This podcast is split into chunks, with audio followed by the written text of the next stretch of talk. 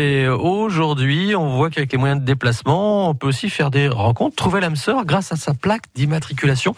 C'est le sujet du jour.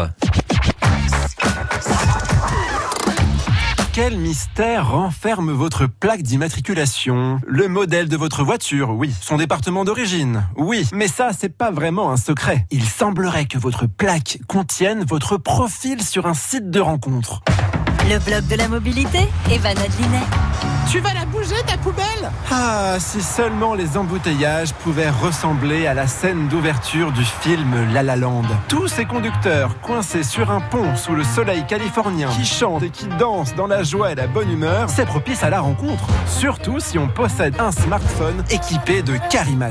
Un jeune entrepreneur français a mis au point cette surprenante application. Elle permet de faire des rencontres basées sur les plaques d'immatriculation. Vous créez votre compte, vous le liez à votre voiture, puis vous ajoutez des utilisateurs que vous repérez dans les bouchons. La dame derrière moi qui se cure le nez dans son rétroviseur, clairement, je l'ajoute pas. hein. Pour que ça matche, il faut que la personne sur qui vous avez flashé soit également inscrite sur l'application. Dans ce cas, elle recevra une notification pour accepter la mise en relation ou la refuser. Salut euh, EX818FT, t'as de beaux phares, tu sais. Carimat n'est pas qu'une application de rencontre. Si vous avez une place de parking qui est souvent squattée par un inconnu, plus besoin de laisser un sur son pare-brise. Vous pouvez lui envoyer un message via l'appli. L'application est gratuite et fonctionne aussi bien pour les motos que pour les camions et même les tracteurs. L'autre jour, ma tante Pascal a flashé sur un maraîcher. Elle l'a retrouvé grâce à son IMAT. Au premier rendez-vous, il lui a dit je t'aime.